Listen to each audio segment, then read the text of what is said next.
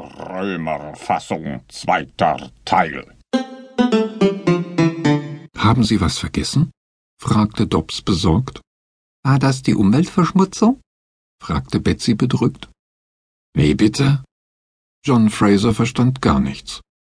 Die Berge, rief Betsy. die sind ja alle weg. Berge? krächzte Fraser.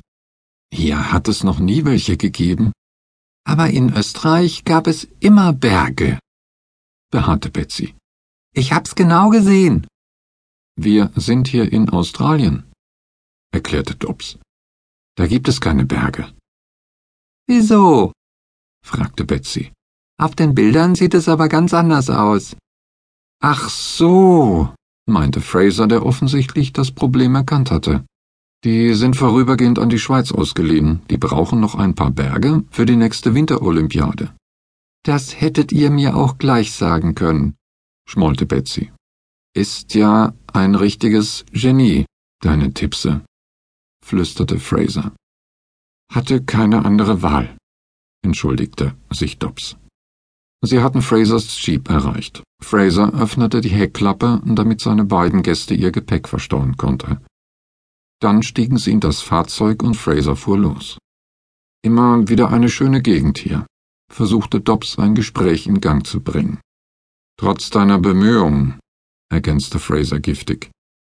Hey, rief Dobbs, fängst du schon wieder an, alte Kamellen aufzuwärmen? Ich hab gesagt, ich bezahle den Schaden. Denn ein oder alle beide, wollte Fraser wissen. Alle beide? Dobbs war irritiert denn er konnte sich nur an den Dachstuhl erinnern. Ja, sagte Fraser. Den mit meinem Dachstuhl und den, der demnächst entstehen wird, wenn du dein Experiment startest. Du kannst beruhigt sein, antwortete Dobbs. Ich arbeite mit Radiowellen und solchen Sachen. Da kann nichts explodieren. Da bin ich mal gespannt. Oh, rief Betsy. Was ist? Dobbs sah sich um. Hier sind die Eichhörnchen aber groß, stellte Betsy fest. Wo sind hier Eichhörnchen? Na da, rief Betsy und deutete zielsicher auf ein Känguru. Ähm, das ist kein Eichhörnchen, versuchte Dobbs zu erklären. Was dann? fragte Betsy trotzig. Ein Känguru. Ihr haltet mich wohl für blöd, sagte Betsy beleidigt. Kängurus gibt's doch nur im Zoo. Ach so, knurrte Fraser. Hab ich auch nicht gewusst. Oh Gott, stöhnte Dobbs leise. Was willst du mit dem? wollte Fraser wissen. Hat er etwa neuerdings eine Reklamationsabteilung? Die Fahrt dauerte zwei Stunden. Die Stimmung war vorwiegend geprägt von einigen erfolglosen Konversationsversuchen seitens des Professors sowie von einigen weiteren haarsträubenden Theorien von Betsys Seite. Dann kam sie bei Frasers Haus an. Hübsch hier, stellte Betsy fest. Dann warten Sie erst mal ab, bis Ihr Chef mit seiner Arbeit fertig ist, sagte Fraser und ignorierte sowohl Dobbs giftigen Blick als auch Betsys verständnisloses Gesicht.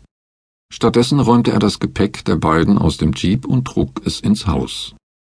Das kann ja lustig werden, stöhnte Dobbs und folgte seinem Gastgeber. Betsy trottete, mangels anderer Alternativen, hinter ihm her.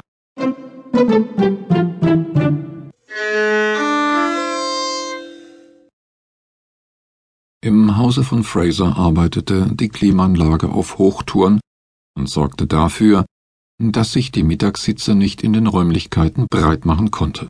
Obgleich seines Zeichens Zyniker, erwies sich Fraser immer wieder als hervorragender Gastgeber. Zunächst versorgte er seine Gäste mit erfrischenden Getränken und bot ihnen Platz in den gemütlichen Sesseln an. Bevor neue Diskussionen bezüglich unbezahlter Explosionsschäden entbrennen konnten, zückte Dobbs ein Bündel Traveler-Schecks. Wie viel? fragte er. Nun hellte sich Frasers Miene wirklich auf. Moment, sagte er.